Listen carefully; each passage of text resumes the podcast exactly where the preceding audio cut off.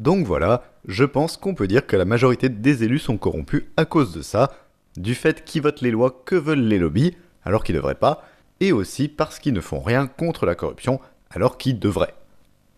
Mais alors, vous allez me dire, enfin je sais pas vraiment si vous allez me dire ça, mais on va faire comme si. Mais alors, donc,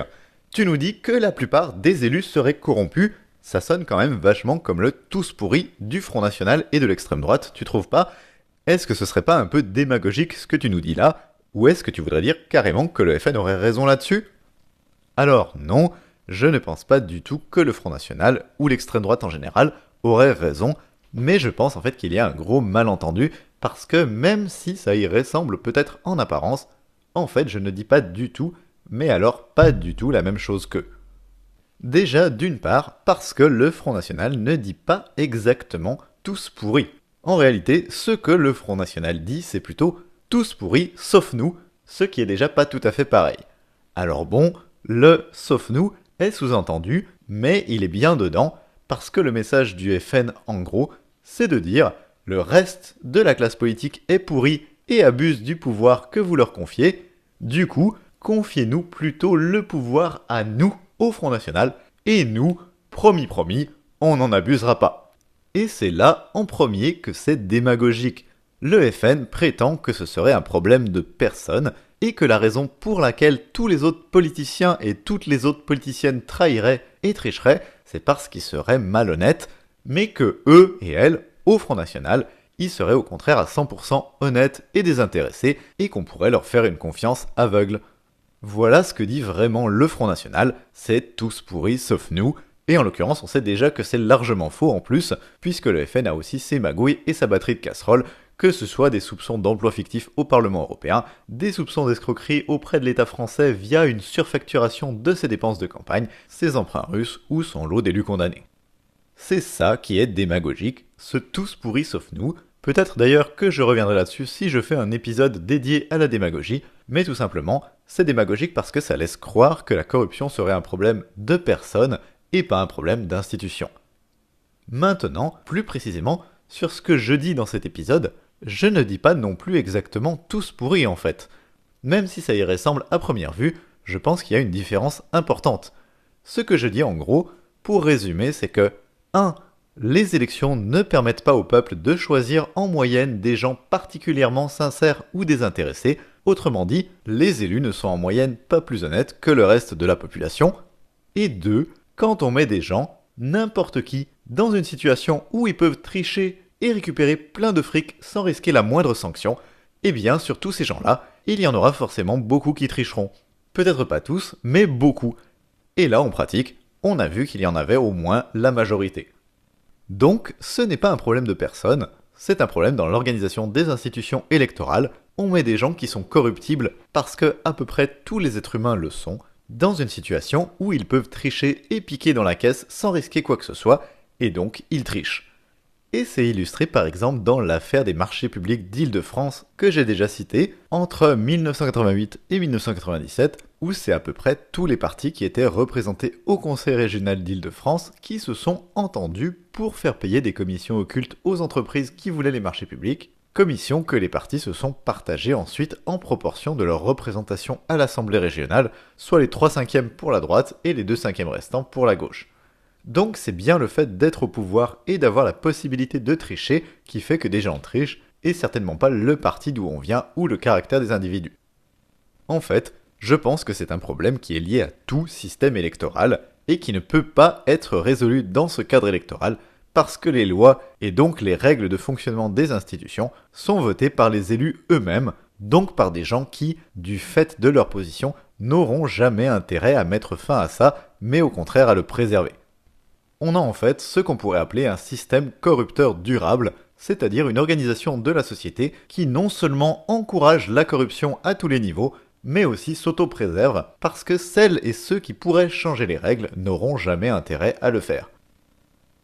Et si ça nous paraît choquant et difficile à croire au premier abord que la corruption est à ce point généralisée, c'est uniquement parce qu'on nous répète en boucle, plus précisément parce que l'ensemble de la classe politique et des médias nous répètent en boucle qu'il faudrait pas faire de généralité et que la majorité des élus seraient honnêtes et motivés par leurs convictions uniquement, et que celles et ceux qui disent le contraire seraient démagogiques. Mais c'est assez facile de comprendre pourquoi tous ces gens-là nous répètent ça et ont intérêt à entretenir cette fable que la corruption concernerait qu'un petit nombre de personnes. Parmi la classe politique, évidemment, à peu près personne a intérêt à cracher dans la soupe, parce que tous et toutes espèrent en profiter à leur tour quand ils seront au pouvoir, ou en ont déjà profité quand ils y étaient et ont aucune raison de le raconter à tout le monde. Et quant aux médias, pour rappel, ils appartiennent pour la majorité d'entre eux au patronat, qui est l'un des premiers, sinon le premier, à corrompre des politiciens et politiciennes, donc c'est pas trop leur intérêt non plus que tout ça soit remis en cause. Ce qui n'empêche pas de temps en temps qu'il y ait des affaires qui sortent et des scandales qui soient publiés, mais il y a une grosse différence entre parler de scandales ponctuels et expliquer que la corruption serait généralisée. Ce qui est génial d'ailleurs, c'est que même les médias d'investigation qui révèlent des scandales, comme Mediapart par exemple, ont pas vraiment intérêt à ce que le public soit conscient que la corruption est généralisée et universelle, au contraire même, parce que l'intérêt de cette presse d'investigation, c'est de donner la plus grande importance possible au scandale actuel, vu que c'est ce qu'ils dénoncent et que c'est ça qui fait vendre leurs feuilles. Si le public était conscient de l'ampleur générale de la corruption, et du fait que chaque scandale dévoilé est juste une goutte d'eau dans un océan de scandales dont on n'entendra jamais parler, c'est évident que les gens auraient moins envie d'en apprendre sur chaque scandale et de payer pour lire dans le détail les 150 pages d'enquête que ces journaux publient. Et c'est pour ça que même des journaux dits de gauche, comme Mediapart, ont intérêt à exagérer l'importance des scandales actuels, c'est-à-dire ceux dont ils parlent et qui font leur vente, et à personnifier à mort la question de la corruption en laissant entendre que ce serait un problème de personne et pas un problème d'institution. C'est pour ça aussi que ces journaux entretiennent l'idée que les liens entre la politique et le pouvoir économique, ce serait un truc relativement récent, genre c'est toujours le gouvernement actuel qui est montré comme particulièrement corrompu, lié aux banques ou au patronat, etc et la corruption aurait vachement empiré ces dernières années, alors que les gouvernements précédents, d'il y a quelques années ou quelques décennies, auraient été plus honnêtes, ou au minimum moins malhonnêtes. Cette croyance que la malhonnêteté des politiques ce serait un truc récent est aussi encouragée inconsciemment par la tendance qu'on a tous et toutes à idéaliser le passé, hein, le fameux c'était mieux avant, la musique était meilleure, hein, avec des vraies paroles, hein, pas comme votre techno là, hein, et puis euh, la nourriture était plus saine, les élus au moins ils étaient honnêtes, et puis les jeux vidéo à l'époque au moins ils avaient une vraie saveur, hein, pas comme maintenant où ils privilégient les graphismes au contenu, vous voyez. Sauf que cette idée est complètement fausse. Même si j'ai cité principalement des exemples de corruption en France et en Europe, et surtout des exemples récents, il faudrait surtout pas croire que ça se limiterait à ça, et la corruption elle a existé à toutes les époques, dans tous les partis et dans tous les pays. On pourrait parler du scandale de Panama sous la Troisième République dans les années 1880 par exemple, ou de toutes les affaires connues qui ont émaillé la vie politique sous les diverses républiques françaises depuis la Révolution et qui ont une page Wikipédia longue comme le bras rien que pour les lister, mais même là ce serait réducteur. Pour donner une idée, on a des traces écrites de corruption de responsables politiques pendant la Grèce antique ou l'Empire romain qui date de plusieurs millénaires, donc c'est pas juste la Sarkozy ou la Macronie qui sont pourris. Peut-être que la forme de la corruption évolue avec les époques et qu'elle serait plus décomplexée ou surtout plus visible aujourd'hui pour plein de raisons, mais la corruption a toujours existé et dans des proportions assez importantes. En fait, pour aller plus loin que juste les élections, je pense que toute délégation d'un pouvoir important à un nombre réduit de personnes entraînera forcément de la corruption à terme, parce que c'est précisément le fait qu'il y ait qu'un petit nombre de personnes qui prennent les décisions qui fait que ça devient intéressant et possible de les corrompre pour celles et ceux qui ont de l'argent. Moins il y a de gens qui prennent les décisions, et moins ça fait de monde à corrompre, et donc moins ce sera risqué de le faire, puisque ça fait moins de monde dans la combine, donc moins de risques de fuite, et moins ça coûtera cher aussi de les corrompre, évidemment, puisque ça fait moins de monde à payer ou à récompenser pour leurs services. C'est évident que si les décisions importantes étaient prises par des milliers, voire des millions de personnes, en démocratie directe donc, ça deviendrait très difficile, voire en pratique impossible, de corrompre suffisamment de monde pour faire basculer un vote dans un sens ou dans l'autre. A l'inverse, partout où un grand pouvoir de décision est délégué à un nombre réduit de personnes, il y aura corruption. Comme on dit souvent, un grand pouvoir implique une grande corruption. Et le problème se pose d'ailleurs pas que dans les organisations politiques comme les partis ou les États, mais dans tout type d'organisation où des gens ont un pouvoir et donc un impact important sur la société ou sur la vie d'autres personnes, quelle que soit la nature de ce pouvoir ou la façon dont il est confié, que les personnes aient été élues ou non. La corruption touche donc en vrac des élus nationaux qui votent les lois, comme on l'a vu, des élus locaux qui prennent des décisions locales et attribuent des marchés publics, mais aussi des dictateurs qui vendent les ressources naturelles de leur pays à des entreprises privées locales ou étrangères, même s'ils ne sont pas véritablement élus, ou variante s'ils sont élus entre guillemets sans discontinuer depuis 30 ans, mais aussi on a des flics corrompus, comme à Baltimore où une équipe de policiers profitait carrément de leur position de flics pour faire des raquettes et des cambriolages, ou, à plus petite échelle, à Paris, un flic de la police administrative corrompu par des patrons de bar et qui aurait reçu plusieurs dizaines de milliers d'euros pour éviter la fermeture de plusieurs établissements qui ne respectaient pas la réglementation. On a aussi des gardiens de prison corrompus qui profitent de leur position de maton pour monnayer par exemple le fait de faire entrer illégalement des téléphones portables ou d'autres objets en prison. Et on a aussi la corruption de gros organismes qui décident par exemple de l'attribution de grands événements comme la FIFA corrompu pour l'attribution de plusieurs Coupes du Monde et pour des contrats de marketing, ou le Comité international olympique pour l'attribution des Jeux olympiques. Il peut y avoir aussi des scientifiques et des expertes et experts connus corrompus, par exemple pour publier en leur nom des études entre guillemets scientifiques, écrites en réalité par des entreprises, contre rémunération évidemment, comme ça a été fait par la société Monsanto avec le glyphosate par exemple. On a aussi, j'en ai déjà parlé, de la corruption dans les médias, avec les fameux ménages de journalistes par exemple. Hein, les ménages, c'est pas grand chose d'autre que ça en fait, des entreprises privées qui vont donner beaucoup d'argent à des personnalités des médias et en attendent en retour une ligne éditoriale qui soit compatible avec les intérêts de ces entreprises. Ça arrive aussi que des jurés dans un procès ou même des juges soient corrompus pour obtenir une décision favorable à un ou une accusée. Mais il y a aussi de la corruption dans d'autres types d'organisations, comme des organisations à but théoriquement non lucratif, où il arrive qu'il y ait des détournements de fonds par exemple, ou, ce qui nous intéresse tout particulièrement, dans les syndicats.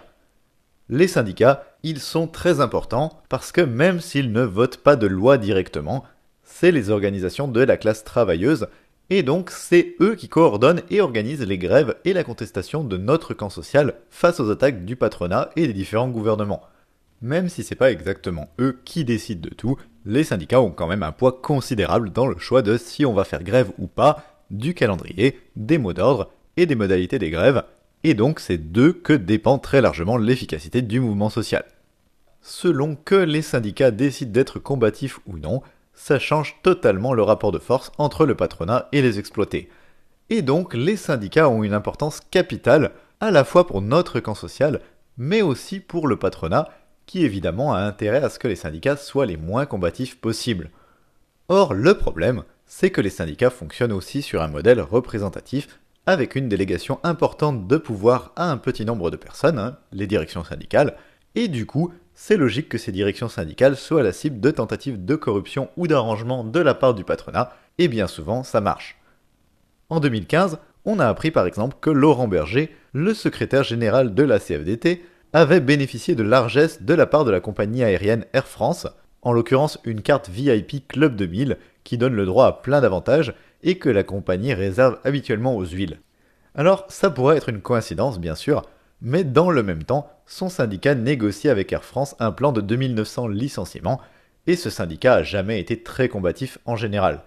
Mais le problème se pose pas qu'à la CFDT, et on a d'autres anecdotes dans le même genre dans d'autres syndicats comme à la CGT, dont l'ancien secrétaire général Thierry Lepan s'est vu en 2017 proposer un poste confortable de délégué interministériel à la langue française au gouvernement, ou en 2018 Force ouvrière, dont le leader Jean-Claude Mailly a été recasé dans la boîte privée d'un ancien conseiller de Nicolas Sarkozy. Dans toutes ces affaires, c'est quand même difficile de ne pas penser que ces postes confortables et ces traitements de faveur viennent en récompense de leur période à la tête de leurs syndicats respectifs et où ils ont tous freiné autant qu'ils le pouvaient le mouvement social. Je vais pas trop approfondir cette question maintenant, vu que cet épisode est déjà beaucoup trop long, mais je pense que je reparlerai dans le détail des syndicats dans un prochain épisode, et surtout du mal que nous font les élections et la délégation de pouvoir au sein de ces syndicats, parce que c'est un sujet très important.